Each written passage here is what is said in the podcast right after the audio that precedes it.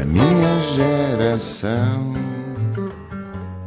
já se calou, já se perdeu este país também devia ser para novos e é por isso que temos em estúdio o mais jovem deputado da legislatura que agora começa. Tem 25 anos, foi eleito este domingo pelo Partido Socialista. Aos 23 já era assessor de António Costa. Agora vai representar-nos no Parlamento. A primeira casa para onde foi morar, ainda em Bebé, ficava umas ruas acima da Assembleia da República. Tornou-se militante socialista aos 14 anos, inscreveu-se sozinho e aos 16 apareceu de gravata num congresso pronto a participar.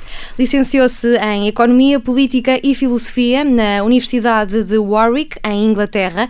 É mestre em Economia pela Universidade Nova de Lisboa. Teve várias oportunidades de ser economista em empresas privadas, mas sempre teve o sonho de ser funcionário público. Em Inglaterra participou numa espécie de geringonça dentro da Associação de Estudantes, juntando várias tendências de esquerda. É filho de dois médicos, é o mais velho de três irmãos. Apresenta-se como homem de ação, de palavra e de pensamento, uma voz progressista, ecologista e de esquerda. Diz que é um tipo simpático. Vamos verificar a simpatia de Miguel Costa Matos na próxima hora. Miguel, bem-vindo. Obrigada por ter Obrigado, aceitado o nosso convite e parabéns por ter sido eleito deputado. Boa Obrigado. sorte para, para esta tarefa. Espero que representes bem o teu eleitorado e também o país, se possível.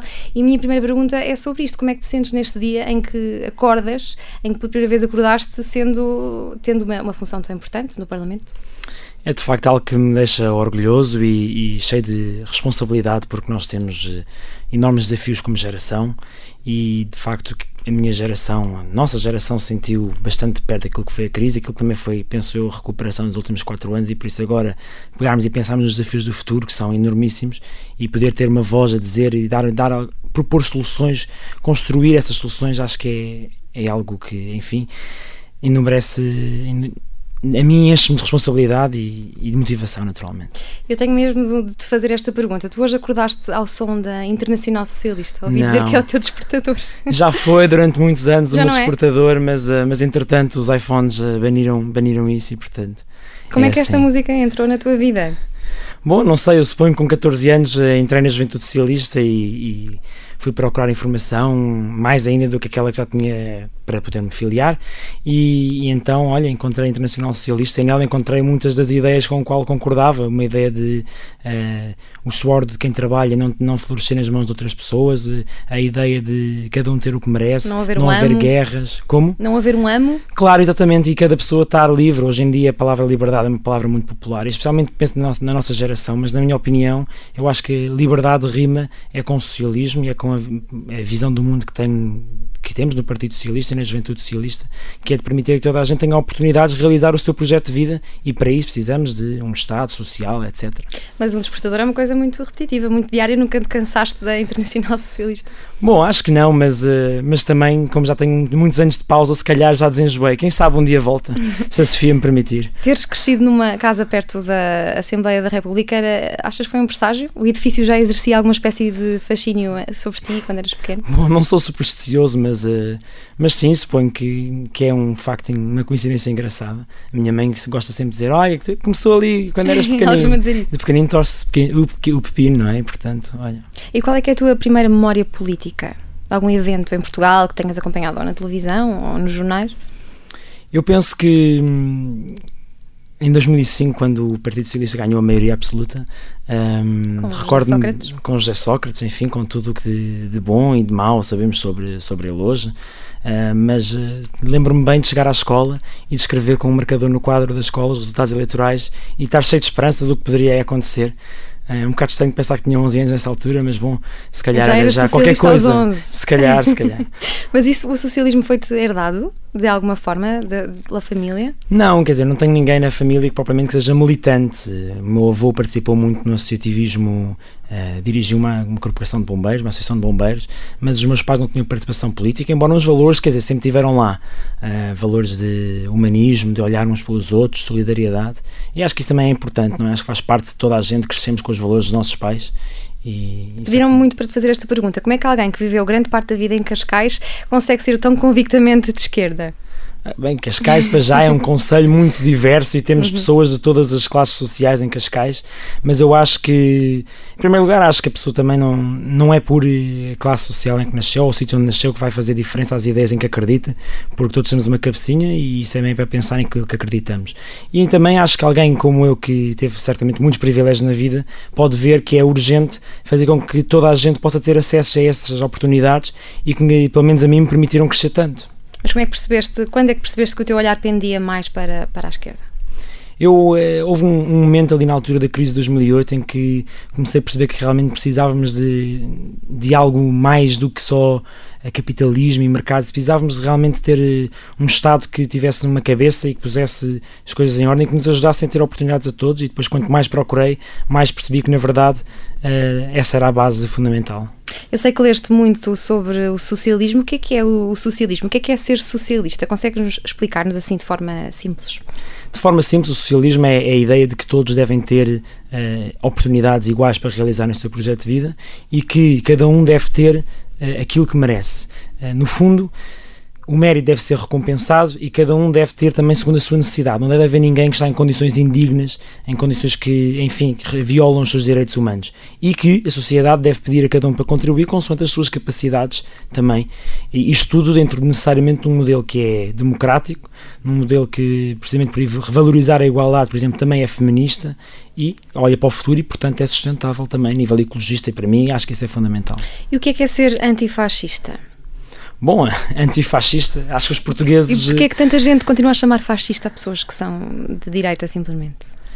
É, a palavra fascista tornou-se um palavrão, acho que até é um bocado perigoso a forma como às vezes usamos para fascista fora daquilo que é um contexto apropriado.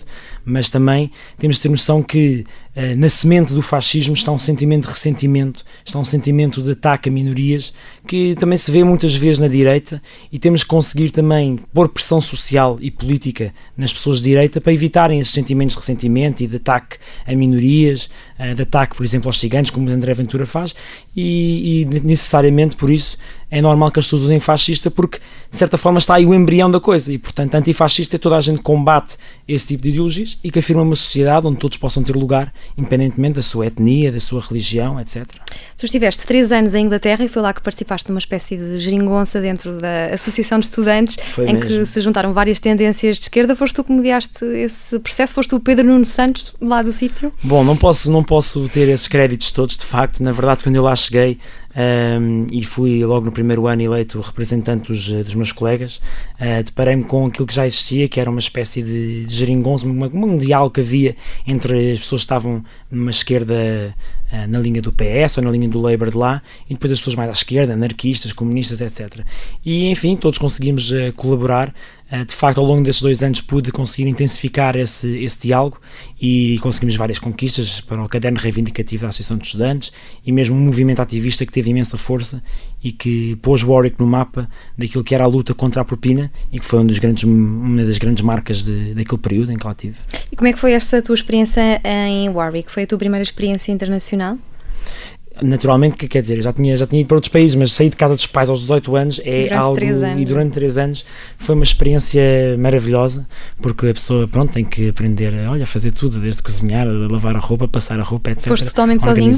Fui totalmente sozinho, quer dizer, a minha mãe foi lá deixar com a minha irmã, mas de, pronto, depois foi aí cut-off e olha, amanha-te. Enfim, a primeira semana foi apertar mãos e, e, dizer olá a toda a gente, tentar conhecer o máximo de pessoas possível e tentar descobrir, descobrir-me um bocadinho. Mas era uma vontade tua? Já tinhas Sim. desde o secundário? Desde o secundário queria ir, ir para o ensino superior fora e, e, pensei muito como acho que muita gente hoje em dia faz a licenciatura fora, faz o mestrado fora e optei por fazer a licenciatura fora até porque depois queria voltar e fazer cá a minha carreira e enfim, olha, arranjar uma namorada, criar família, etc. E por isso foi uma escolha, pôr isso logo no início do meu período formativo para depois poder voltar para Portugal e estar cá. Sei que te envolveste politicamente, já falaremos sobre isso, mas que outras coisas te ocuparam em Inglaterra, além da tua forte vertente política? Bom, olha, em, em, Inglaterra tive uma participação também em movimentos de treinar eh, falar em público, em conferências de simular as Nações Unidas. Não é bem político, bem, é política, mas, mas é uma forma diferente de, de política. Ainda tentei envolver-me no teatro e em música, que era algo que eu fazia muito quando estava no secundário, mas depois, eh, olha, confesso que a política me absorveu totalmente e tem, tem, tem mania de fazer isto, a política, e olha, e foi assim. Mas começaste a gostar mais de falar em público depois desse, desse curso ou já sempre falaste em público? Não, foi Pá, foi uma, é uma coisa que desde, desde pequeno que eu gosto, gosto de fazer. Já no secundário tinha participado em umas, umas competições aqui em Portugal. Acho que é bom, acho que temos um grande desafio que é como é que nós conseguimos para chegar à nossa geração e, e de facto transmitir-lhes ideias e de forma apelativa, porque parece que a ideia que pelo menos muitos dos meus amigos têm é que os políticos fazem de alguma forma um bocado cinzenta, portanto nós temos que inovar na comunicação e pronto, tentar ter um discurso Mas o que é que é preciso para ser apelativo. bom a falar em público? É preciso uma confiança uh, inabalável. É preciso confiança, é preciso ter as ideias lá também, a substância é absolutamente fundamental e, e é preciso, pronto, olhares para os outros detalhes também.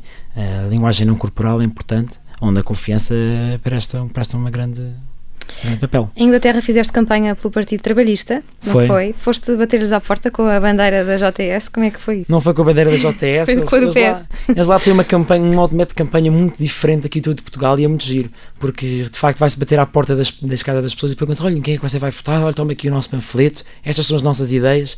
Uh, não sei sinceramente qual é que é melhor, porque hoje em dia, pelo menos em Portugal, as pessoas passam pouco tempo em casa, sem ser à noite, e, e lá acho que também é a mesma coisa. Uh, mas cá também, feiras e assim, se calhar é um modelo de campanha que está um bocado antiquado.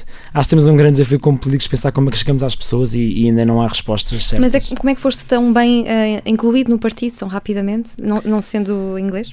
Uh, os, todas as universidades lá têm clubes de, dos vários partidos, partidos trabalhistas, Partido Conservador, um, ehm, e os jovens tendem a envolver-se e, e aí a criarem afinidades.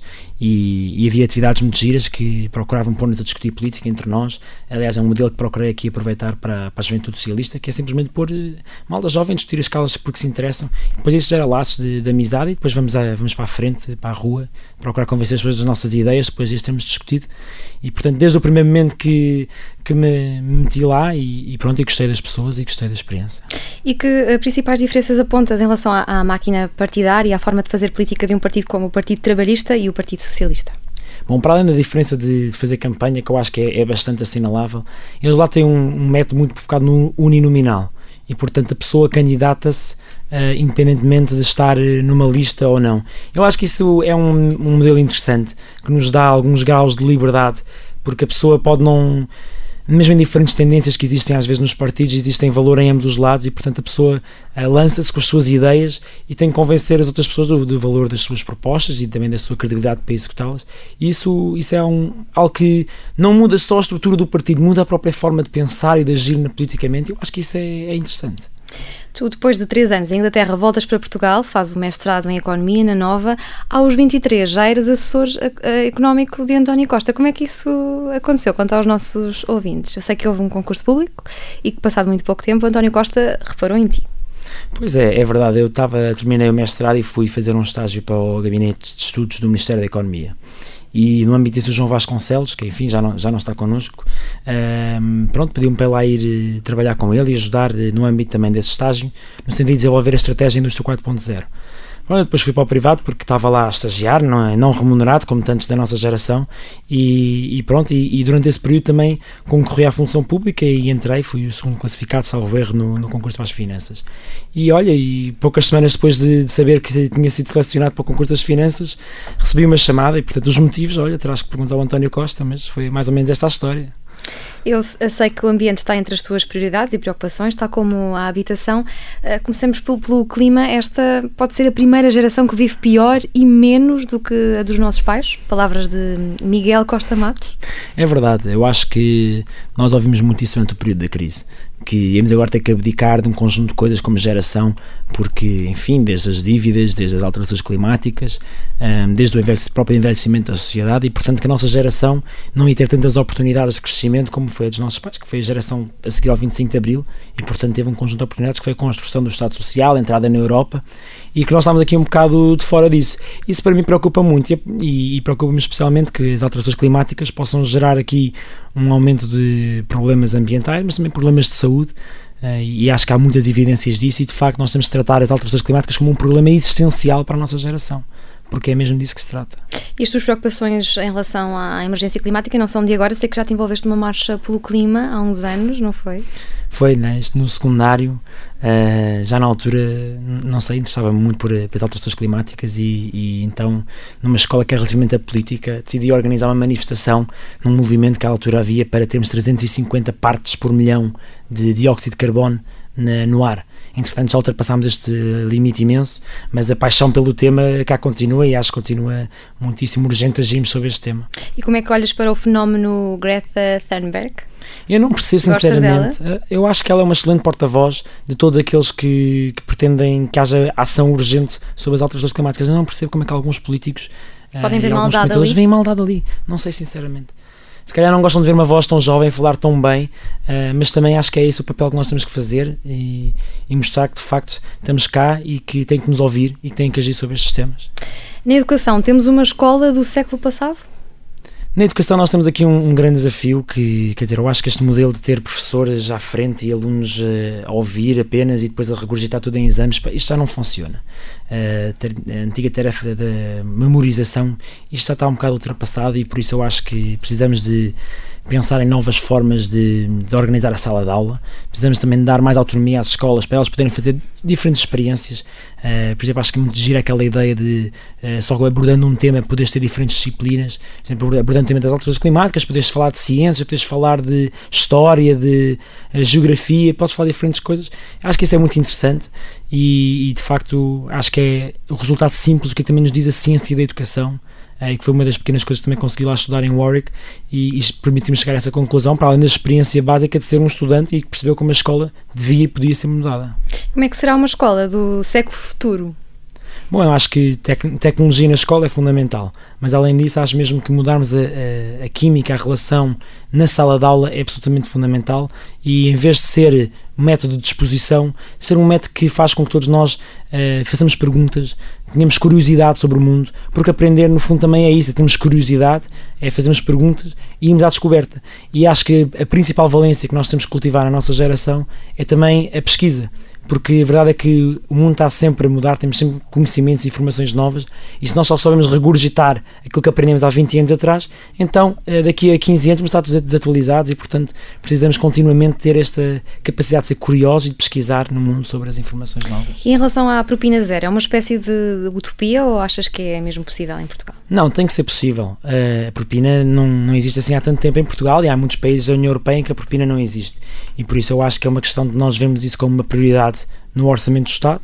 Pensamos num horizonte de tempo também que isso é um esforço uh, razoável para se pedir aos portugueses e dizermos não, nós queremos um ensino superior que seja gratuito, onde todos possam participar independentemente da sua condição económica e que também uh, onde o conhecimento não seja algo que se vende, porque de certa forma é isso que a propina depreende, é que o ensino superior seja um mercado e não creio que isso seja uma lógica razoável. A JS é unânime neste assunto, é a favor, metade do PS é contra. Como é que tu geras esta tua presença na JS e no PS? Bom, a JS, desde o início, que tem ideias diferentes do PS. Aliás, muitos jornalistas gostam de dizer que nós somos tipo uma espécie de ala esquerda do PS. Eu acho que não, acho que muitas vezes temos aqui um, um pensamento à frente do nosso tempo e isso, aliás, revelou-se já várias vezes. Foi o caso no casamento de pessoas do mesmo sexo, da interrupção voluntária da gravidez. E eu acho que, e no fim do serviço militar obrigatório, eu acho que com o reforço de número de deputados JS neste Parlamento, agora que vai tomar posse, e que foi, aliás, uma, eh, uma das grandes notícias deste, desta noite eleitoral, vamos ter a oportunidade de fazer mais uma vez história e de conseguirmos eh, avançar com causas que o Partido Socialista, se calhar, ainda não adotou, mas que certamente em breve verá que são boas causas. Tu dizias que estamos fartos de amigos que ainda vivem em casa dos pais porque os salários não pagam estas rendas. O que é que se pode fazer em relação à habitação?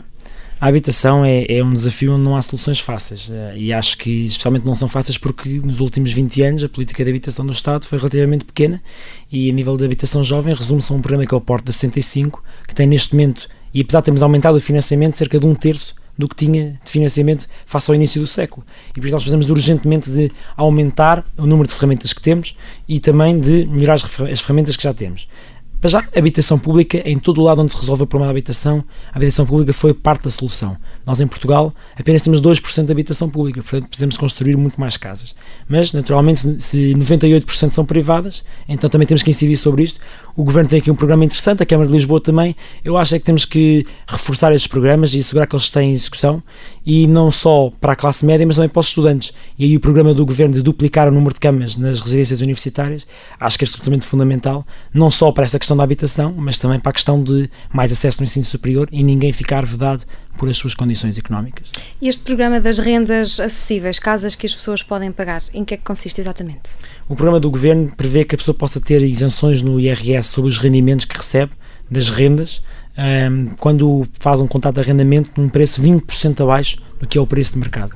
Ora, neste momento temos preços de mercado muito elevados, uh, eh, 20% é aquilo que é um bom equilíbrio para, para já podemos dar algum desconto para as famílias e por outro lado também ser suficientemente atrativo para que um, um senhorio possa, no fundo, aderir a este programa e estamos a começar a ver alguns resultados e portanto é esperar com esperança que isto siga em frente bem. O que vamos fazer?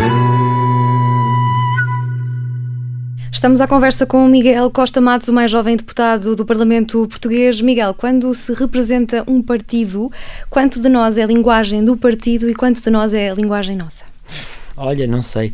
Acho que na forma convém ser eh, principalmente nossa e, e, acho que isso também é o que transmite às pessoas que os políticos são como qualquer outra pessoa, são seres humanos um, e, e, portanto, mas naturalmente passamos uma mensagem, a mensagem que nós transmitimos não pode ser eh, só nossa, também tem que ser nossa, mas também tem que ser aquilo que nós como partido chegamos a uma conclusão, que é aquilo que queremos defender, também para as pessoas não ficarem com expectativas de que a pessoa depois vai lá defender coisas totalmente dissonantes daquilo que o partido defende, e por isso eu acho que o partido sendo um espaço de liberdade, e é, Uh, também é um espaço que nos, uh, nos leva a passar uma mensagem em conjunto eh, também porque é em conjunto que vamos depois conseguir implementá-la. Mas já deste por ti pensar de forma um pouco diferente daquela, daquela forma que pensa o teu partido e não, não o dizeres por, por estares a representá-lo?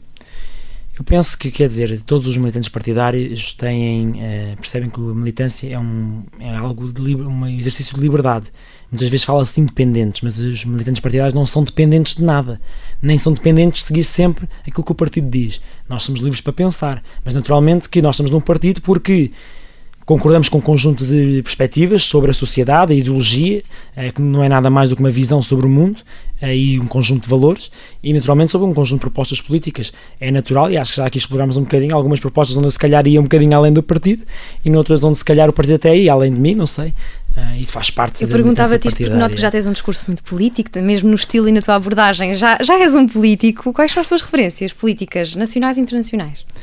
O, o, Jorge Sampaio é alguém que acho que é muito, é muito querido, mas, eh, mas eu diria que o António Costa, para qualquer pessoa que tenha crescido nos últimos 10 anos, eh, é uma referência incontornável, não é só por ter trabalhado com ele, acho que é mesmo uma pessoa impressionante. Se calhar por ter trabalhado com ele também vejo um outro lado mais humano ainda eh, e, e isso faz-me admirar ainda mais. No estrangeiro, acho que, acho que há pessoas muito interessantes, como é o caso de Nye Bevan, que foi o fundador do Serviço Nacional de Saúde inglês e que sempre teve uma, uma postura muito forte de dizer nós não devemos temer, não devemos abdicar dos nossos valores. E, sobretudo, acho que isso é, é fundamental na nossa, uh, na nossa era política, é não podemos abdicar daquilo em que nós acreditamos, porque isso foi os problemas do passado, os políticos dos últimos 20 anos, foi aqueles que abdicaram dos seus valores e depois defraudaram as expectativas das, das pessoas. E por isso eu tenho muita admiração para aqueles políticos que realmente seguem aquilo que, em que acreditam e felizmente temos bons exemplos disso. Falavas agora da tua admiração por António Costa, como é que é trabalhar de perto com o Primeiro-Ministro? Bom, ele é uma pessoa de uma inteligência uh, extraordinária Uh, e com uma sensibilidade política como, como nunca vi e tem uma visão muito progressista e muito clara sobre o que quer fazer com a sociedade e, e tenta implementá-lo e, e, acho que pronto, é uma pessoa muito que nos, que nos orgulha muito ser Primeiro-Ministro de Portugal e acho que conseguiu grandes coisas e oxalá com estes resultados vai conseguir mais. Olha Miguel, há o Jovem Conservador de Direita, uma página de humor, e há o Jovem Economista de Esquerda, que é a tua bio no Twitter. Ser economista é necessariamente ter de ser de esquerda ou de direita? Não, um economista pode ser de esquerda ou de direita e o problema está precisamente em que alguns economistas acham que uh, há um pequeno campo do que é o ortodoxo e o que é permitido dentro da ciência económica. Há diferentes visões também dentro da economia, como existem em todas as ciências sociais, e acho que essa, essa divergência de opiniões é muito boa. Eu, pessoalmente, como economista, vejo que eh, na base do mercado poder existir está o Estado também está lá a prestar um conjunto de serviços e de uh, enquadramento regulamentar e normativo básico e que uh, também assegura às pessoas uh, condições de vida, por exemplo, na pobreza, que também permite ao mercado ter mais gente para, para trabalhar, mais gente também para poder consumir e, portanto, acho que é fundamental vermos isto de ambas as perspectivas e não só encararmos uma visão limitada de mercado. Mas não, há, não, há, não existe uma economia neutra ou imparcial, como deve ser, por exemplo, o jornalismo? Não existe, não existe. E, também não sei se existe jornalismo neutro. Uh, na verdade, acho que as pessoas têm, todas as pessoas têm opiniões políticas uh, e aquilo que também que pretende esconder, passar-se por neutro, por vezes está apenas a esconder aquilo que é a sua visão. E não estou a dizer aqui que tu, ou o observador, não é neutro, nada disso. simplesmente a dizer que, pronto, acho que faz parte das pessoas terem opiniões. Um ângulo, Há é? sempre um ângulo, sempre.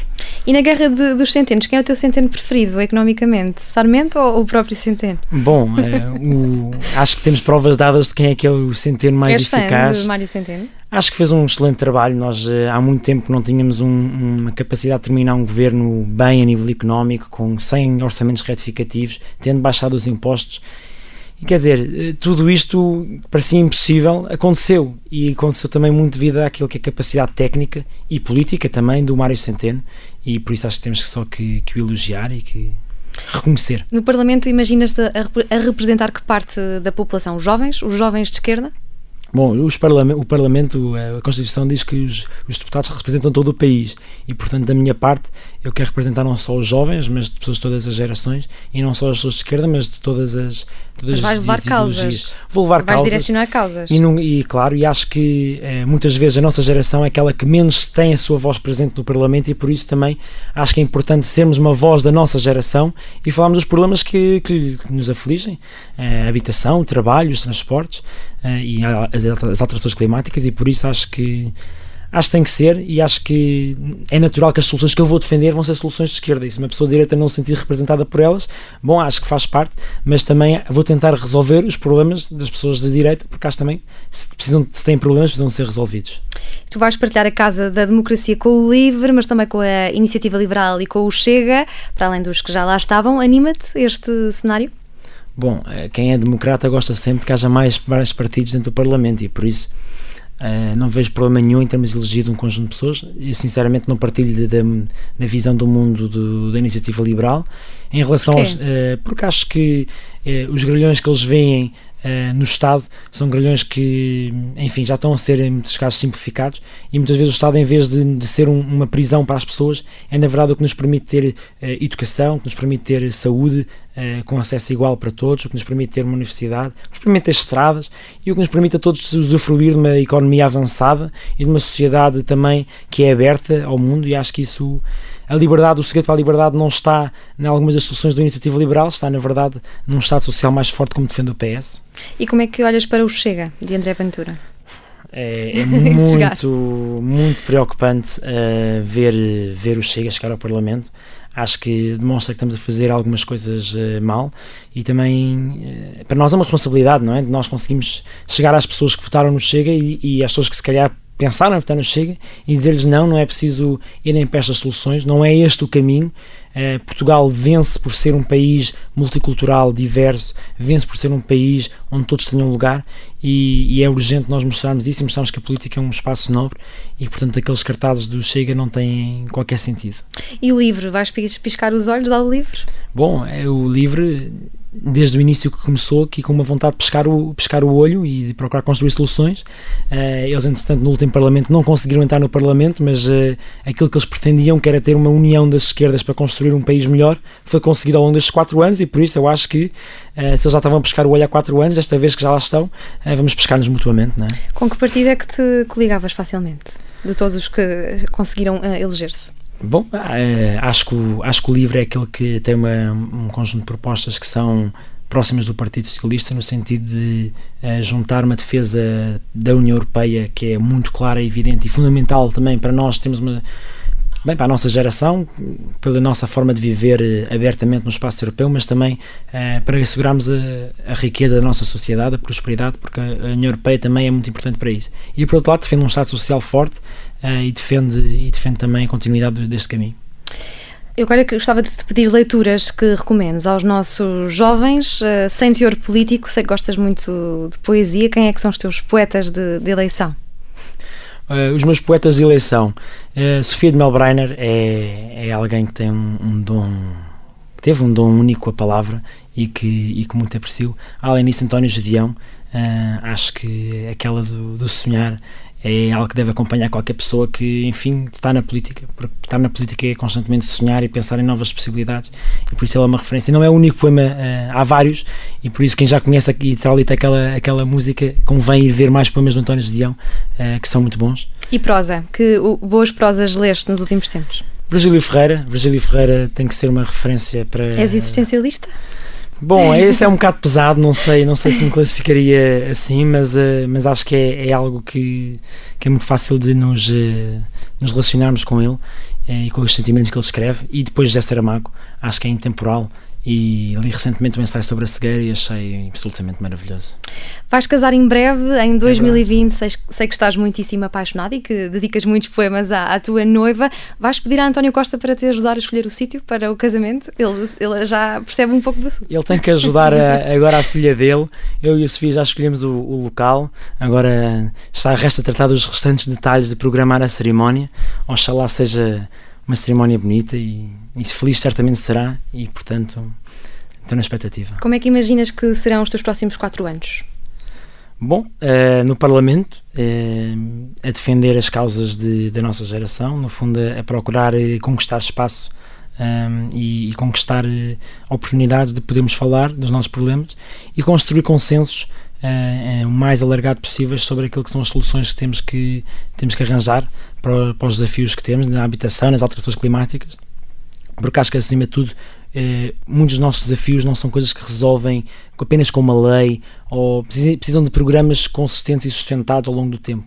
E por isso nós precisamos de conseguir construir um consenso na sociedade portuguesa sobre aquilo que precisamos de fazer para resolver os problemas de vez e não ser só uh, fogo de vista, porque se calhar isso também é, acho que é algo que desilude as pessoas da política, é passa uma lei, mas depois uh, não acontece nada e, portanto, temos que assegurar que as coisas têm um caminho a fazer e que esse caminho acontece. E aos jovens que olham para ti, tão novo, 25 anos, o mais jovem deputado da Assembleia da República, que conselhos dás a quem queira juntar-se também à política e fazer-se ouvir?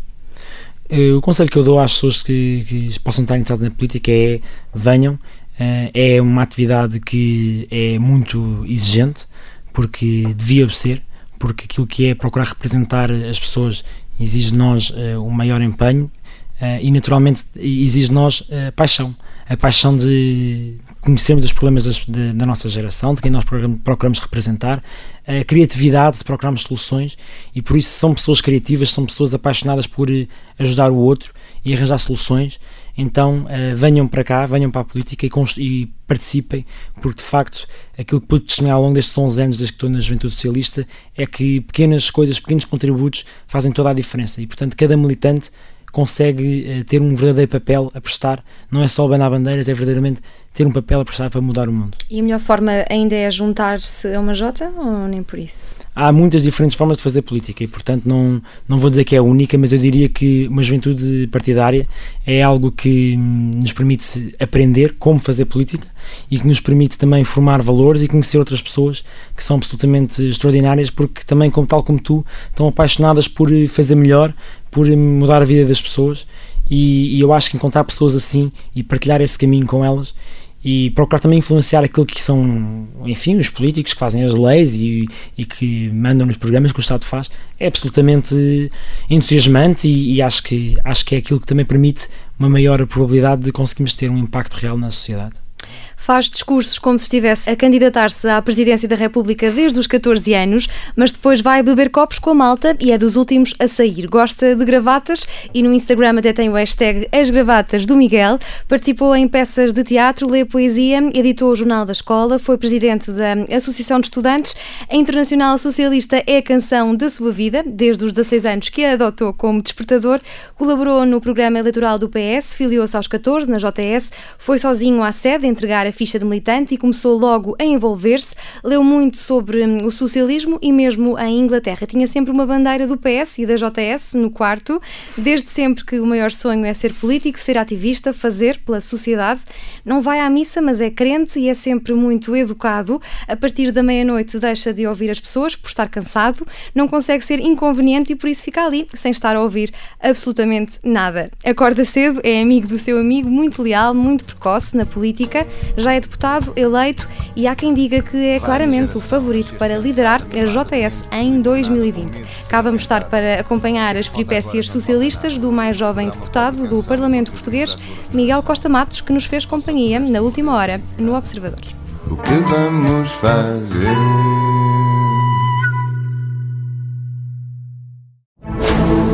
Rádio Observador. Ouça este e outros conteúdos em observador.pt/rádio e subscreva os nossos podcasts.